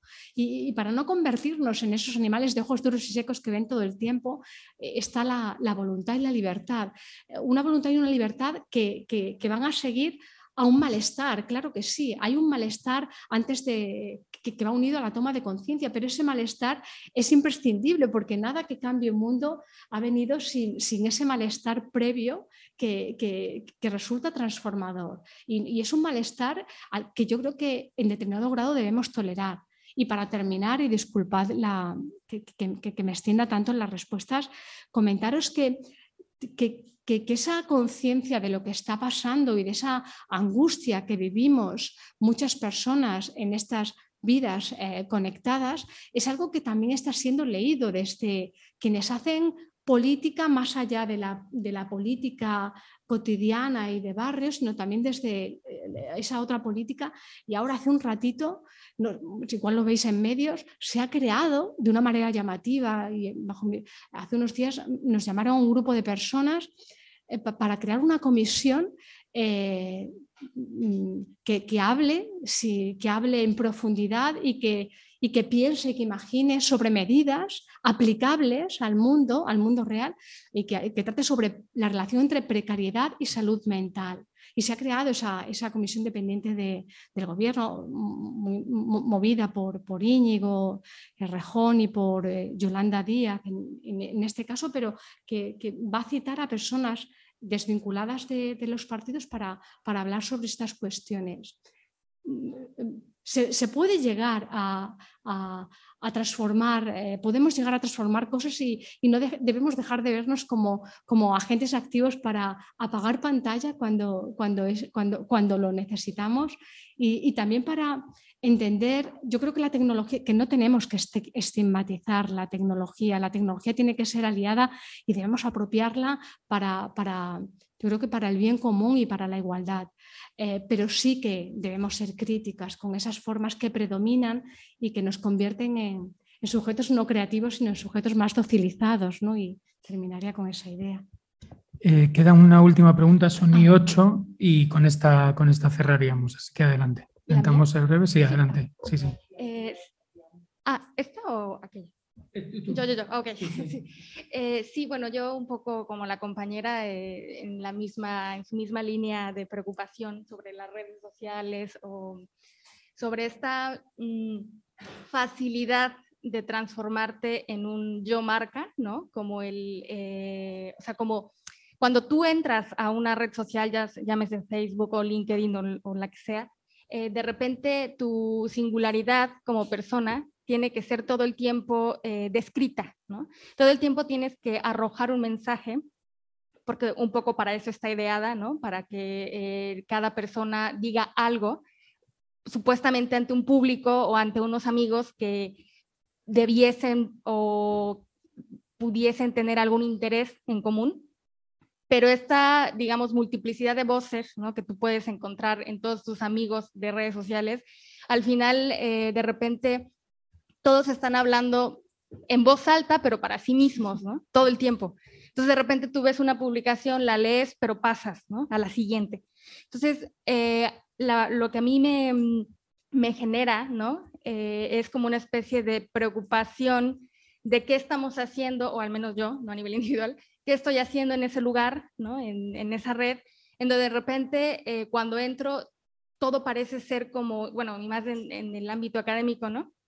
De repente veo eh, las publicaciones de alguien que ya tiene un nuevo artículo, alguien que va a tener un evento, alguien que va a tener, o sea, como una autopromoción que, que la entiendo perfecto, ¿no? Porque es como, voy a estar aquí, lo, lo comparto, normal, pero ¿cuál es la línea eh, de límite, digamos, si es que existe, entre esa, ese compartir normal para poder eh, difundir alguna actividad y ese convertirse en el yo marca, ¿no? En el yo experto o experta en ciertas áreas de estudio y que de repente eso también genera cierta desigualdad en el sentido de eh, como categorizar eh, las áreas del conocimiento. A ver, es un poco enredado, no sé si me estoy... Sí, no, no, te estás explicando bien. Sí, sí, por supuesto. Eh, pero creo que es un poco la dinámica que nos obliga a a seguir cuando uno intenta quizá o cuando uno no se da cuenta, pero ya está genera, reproduciendo ciertas prácticas de la marca, ¿no? O sea, de lo que te piden em, para poder ser, mm, digamos, bueno, en, la academia es muy claro, ¿no? O sea, tienes que publicar, tienes que hacer cosas y, y bueno, normal, en cualquier, en, todos los trabajos tienes que generar, ¿no? Algo, pero el problema es cómo significamos esa producción, ¿no? O sea, cómo a mí me genera bastante reflexión eso, ¿no? O sea, el de, ok, publicas algo y eso qué significa, ya lo, sacas, ¿no? Lo liberas, o sea, que, lo lea la gente. Pero cuando, cuando esa producción, eh, o sea, ¿cuándo tendríamos que dejarla libre sin necesidad de que todo el tiempo esté como, hice esto, hice aquello, hice lo otro? Y como que, bueno, es como un poco esquizofrénico también, ¿no? o sea, de repente eh, ves todo y luego dices, ok, y te retiras de ahí, ¿no? O sea, sales de, de las redes porque pues sí es como muy todo el tiempo estar ahí, pero entonces ya no existes, ¿no? O sea, quizás sí, sí, bueno, si escribes y bueno, te van a ubicar y estás ahí y, y quien quiera te buscará, pero no sé si, la, si justo, si la solución sería desconectarte y ya está, o, o bueno, lograr tener la habilidad de justamente manejar esos espacios, pues con cierta este, habilidad, ¿no? Que, se desarrolla, no sé, no sé muy bien cómo, pero que tendríamos que ser capaces de, de que no el medio nos transforme, sino de que nosotros transformásemos ese medio, ¿no? Difícil. Sí, yo creo que, bueno, apuntas, ¿había alguien más? Sí, Muchas gracias también por, la, por la, reflexión y, entiendo, em, es muy difícil, eh, es muy difícil, es muy de agradecer pensar en voz alta cuando, cuando formuláis preguntas. La escritura y para quienes escribiréis exactamente igual y esa, esa, esa complejidad de, de, de, ir dando luz y sombra en cuestiones que nos generan conflicto, eh, la entiendo perfectamente. Y bueno, en, relación a lo que planteas, eh, creo que apuntas a varios problemas. Eh, uno de ellos, que, que destaco en primer lugar, tiene que ver con cómo la propia saturación del todos hablan no siempre los demás escuchan, o sea, todos hablamos al mismo tiempo, ese cambio de paradigma que ha habido en el mundo cultural creativo y en el mundo en red, de, frente a unos pocos que hablaban para muchos, hoy todos hablamos para todos, en el momento en el que todos hablamos como todos y somos productores, eh, eh, somos también eh, usuarios, pero ante todos, ante todo tenemos voz, ¿no? Y ese hablar, hablar al mismo tiempo genera sobre todo exceso y ruido. El exceso, Virilio lo comentaba en los 90, yo lo sigo reiterando, el exceso es una, es una de las formas más actuales de, ceguera y de, y de, y de censura. ¿no? Hay tal cantidad de voces que, la, que, la, que la, el foco se dificulta y que la escucha se dificulta. Hay una obra de Christopher Baker, creo que se llama, no, recuerdo, ¿no? el Hola Mundo creo que es, en la que une un millón de vídeos de personas que están hablando de sus proyectos, de sus cosas, eh, así como se escriben en redes o que se difunden en vídeos y que se pueden escuchar, o sea, para escucharse uno a uno eh, necesitan un, un hilo, un enlace y un tiempo. Pero si pasas por ella, como la mayor parte de la gente pasa por las redes de una manera superficial, convirtiendo el texto en imagen, como surfeando nuestro recorrido por, por las redes, pasamos sin escuchar. La escucha como la concentración son esos bienes tan valiosos, tan necesarios para el pensamiento profundo, para la toma de conciencia, para disentir o para pensar si estamos de acuerdo o no, o sea, para evitar la repetición del bucle, es decir, la repetición de la idea preconcebida o la repetición de lo que, de, lo que los demás piensan,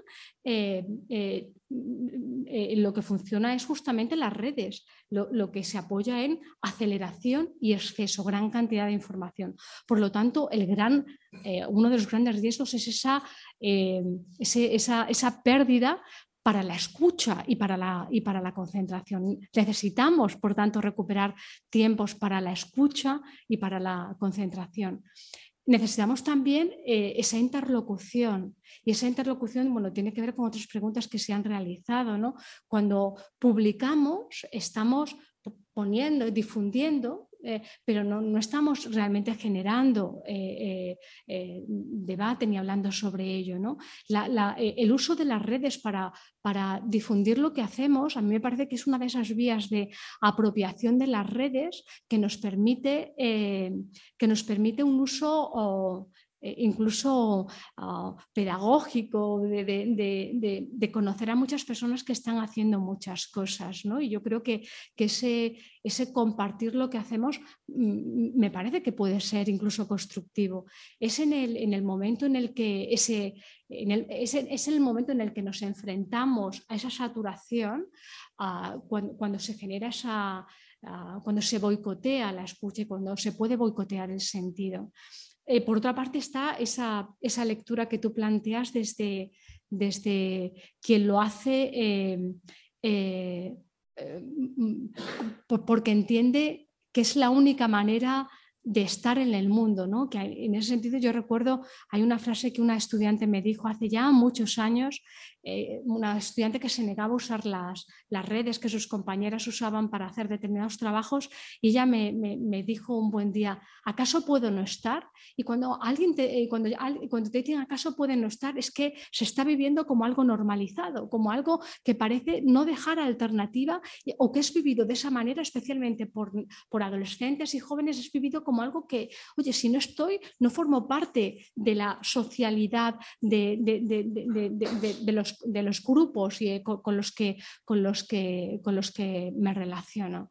incluso muchas personas están para ser invisibilizadas, o sea, están y no, no son muy vistas, pero están para evitar ser puntos de, atención, ¿no? Porque quien no está sería, sería en ese sentido eh, eh, llamativo. Resumiendo en relación a esa pregunta que tiene yo creo que distintos focos, creo que lo que, lo que nos ayude a infiltrarnos para generar cambio y para ayudarnos en nuestra emancipación es algo que, de lo que debemos apropiarnos eh, y usar, y usar eh, en favor de lo colectivo y en favor de, nuestra emancipación. Eh, pero todo aquello en lo que, en lo que identificamos inercias que contribuyen a crear un problema sistémico, y eso es lo que identificamos en estructuras como las redes, claramente hay unos itinerarios, unos sesgos, unas lógicas Mm, absolutamente premeditadas para la adicción que convierten al yo en punto de entrada a su propio espectáculo. ¿Y cómo no ir? ¿Cómo no ir y cómo no volver? Mañana, pasado, a ese lugar donde tú eres el protagonista y no solo porque tú eres el protagonista, sino porque allí es donde te sientes más vulnerable que en ningún otro sitio, porque ¿quién no piensa cuando, están, cuando estamos en las redes? vaya, eh, eh, la de críticas que me habrán caído por esto. O sea, ese miedo que, genera, que generan eh, las redes es el miedo de la, de la autoexhibición permanente, de estar en un escaparate 24 horas. Y recuerda, y con esto termino, a lo que decía Robert Balser en su, en su maravilloso libro El Paseo, hablaba de una manera similar cuando se refería al trabajo creativo y lo identificaba como, como decía algo así como no hay mayor causa de daño que exponer lo que tú haces y sentirlo eh, expuesto a, las críticas que cualquier persona puede hacer a, eso que tú, que tú estás planteando, que, que, en tanto es tuyo, lo, consideras una parte propia. Y yo creo que, en gran medida ese miedo moviliza parte de, parte de la, ese miedo y esa adrenalina de, de, lógicas que, se sostienen en, unas formas de valor acumulativo y no en unas formas de valor apoyadas en la dotación de sentido, que son las complejas, las que requieren tiempo. Pero cuando el valor está en conseguir números, oye, pues esto va animando. Y, mientras vayamos controlando el miedo que genera ese, esa crítica que otros pueden hacer y mientras tengamos eh, esos dos elementos tan contemporáneos en la cultura, en la cultura de, los que hablo también en, Frágiles, esos dos elementos que permiten parar lo que perturba casi de un plumazo. De un lado, botones, que algo no nos gusta o bloqueamos o quitamos o que algo no nos gusta, pastilla. Pastillas y botones parecieran ser esas fórmulas eh, contemporáneas para evitar, en muchos casos, afrontar lo que nos duele. Y en el otro lado está la escucha, está la colectividad, los espacios de comunidad y está eh, eh, el pensamiento más lento y más profundo. Muy bien, pues muchísimas gracias, eh, Remedios. Con esto terminaríamos. Termina aquí también el curso, como decíamos al principio, aunque bueno, invitamos a todos, a todas, a todos a que en un par de semanas nos volvamos a encontrar con gente de otros cursos que también tengan eh, pues interés en, bueno, seguir discutiendo algunas de las eh, cuestiones que hemos planteado en los distintos espacios. Y nada, muchísimas gracias por haber participado en estas semanas que esperamos seguir encontrándonos en otros cursos o en otros momentos, debates y, también en las calles. Muchísimas gracias, Remedios. Muchas gracias.